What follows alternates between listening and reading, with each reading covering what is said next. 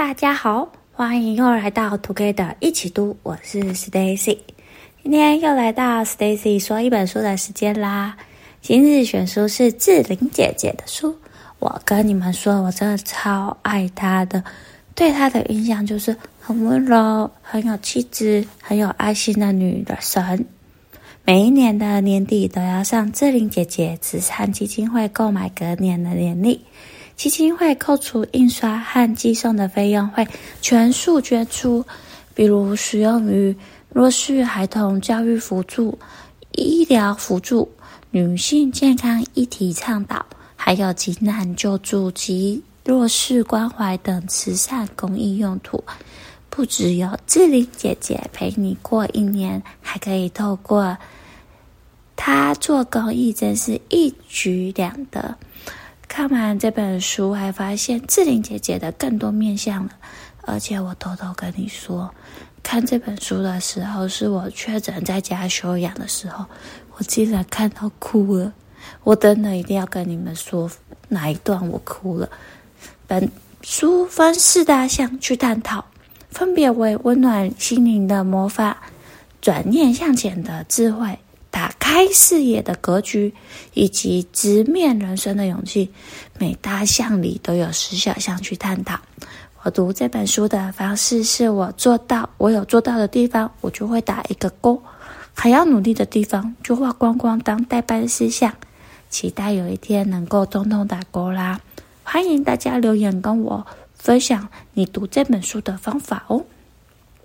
接下来我会选几个印象比较深刻的地方跟大家分享，但是我觉得每一条都太重要了。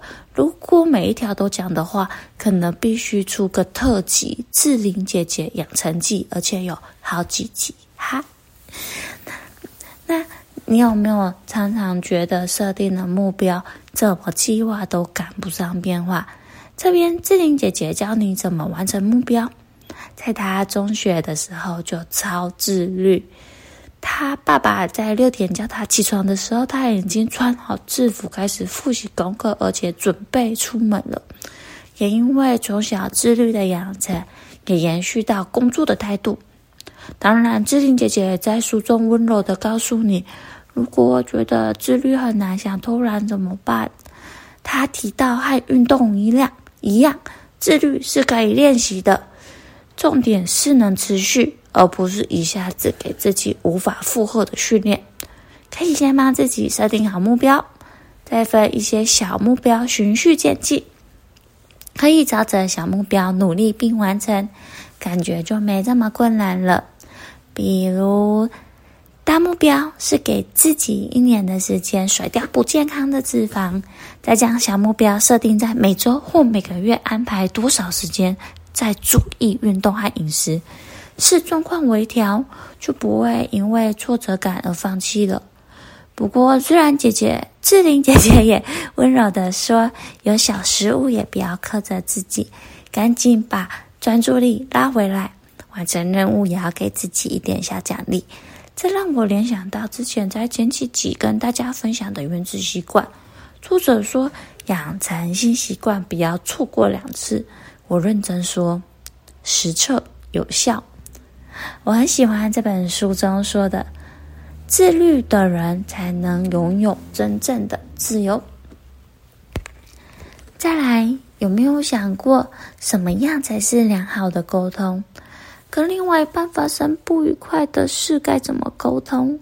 再来是志玲姐姐教你从结婚到现在都不吵架的小方法。书中提到。愿意沟通的心是善待人的第一步，是人际关系重要的一环。他和姐夫有一个很可爱的小约定。他对姐夫说：“如果想要发脾气，已经到了不知道该说什么的时候，请让我牵着你的手，安静一下。因为他说这样摸到有温度的手，就可以感受到不想伤害彼此的心。其实。”心与心的沟通比言语的沟通更能拉近彼此的关系哦。再来，我里面印象蛮深刻的故事是，他的朋友花很多心思准备却输掉关键的生殖竞赛。虽然要强作镇定，当做自己不在意，但心里想到还是会酸酸涩涩的。直到他朋友看到了，已经拿了奥运金牌两座，但第三次拿了第四名的花式滑冰王子羽生结弦的故事，在慢慢释怀。明明羽生结弦可以走保守路线，让自己稳拿第三座奖杯，不过他却要挑战自己。挑战无人在竞赛中尝试过，选择高难度自体自身极限 A 四 A 阿克尔尔四周半跳，是不是听名字就觉得超难的？最终他拿到了第四名。对羽生来说，他挑战的是他自己呀、啊。会不会有时候你拼力拼了全力想抓住某样东西？但不如预期的结果，让你伤心失望了。不知道为什么，我看到这突然就哭了。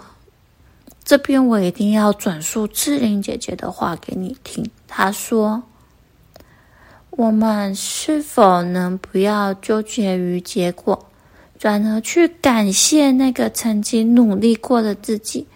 以及即使结果不如预期，也能正视自己在这段经历的感悟与学习。当我们把目光放在自己身上，想着怎么能让自己变得更好，那是驱动自己的力量。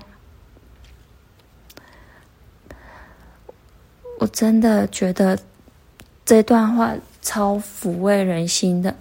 我一直相信。所有的安排都是最好的安排。其实这本书里面还有很多小故事以及小建议。在看这本书的时候，感觉就像志玲姐姐轻轻的在你耳边呢喃，感觉心中有股暖流流过。很推荐大家一起看哟。如果喜欢我们的节目，也请给我们五星好评，且推荐给你身边也喜欢阅读的朋友。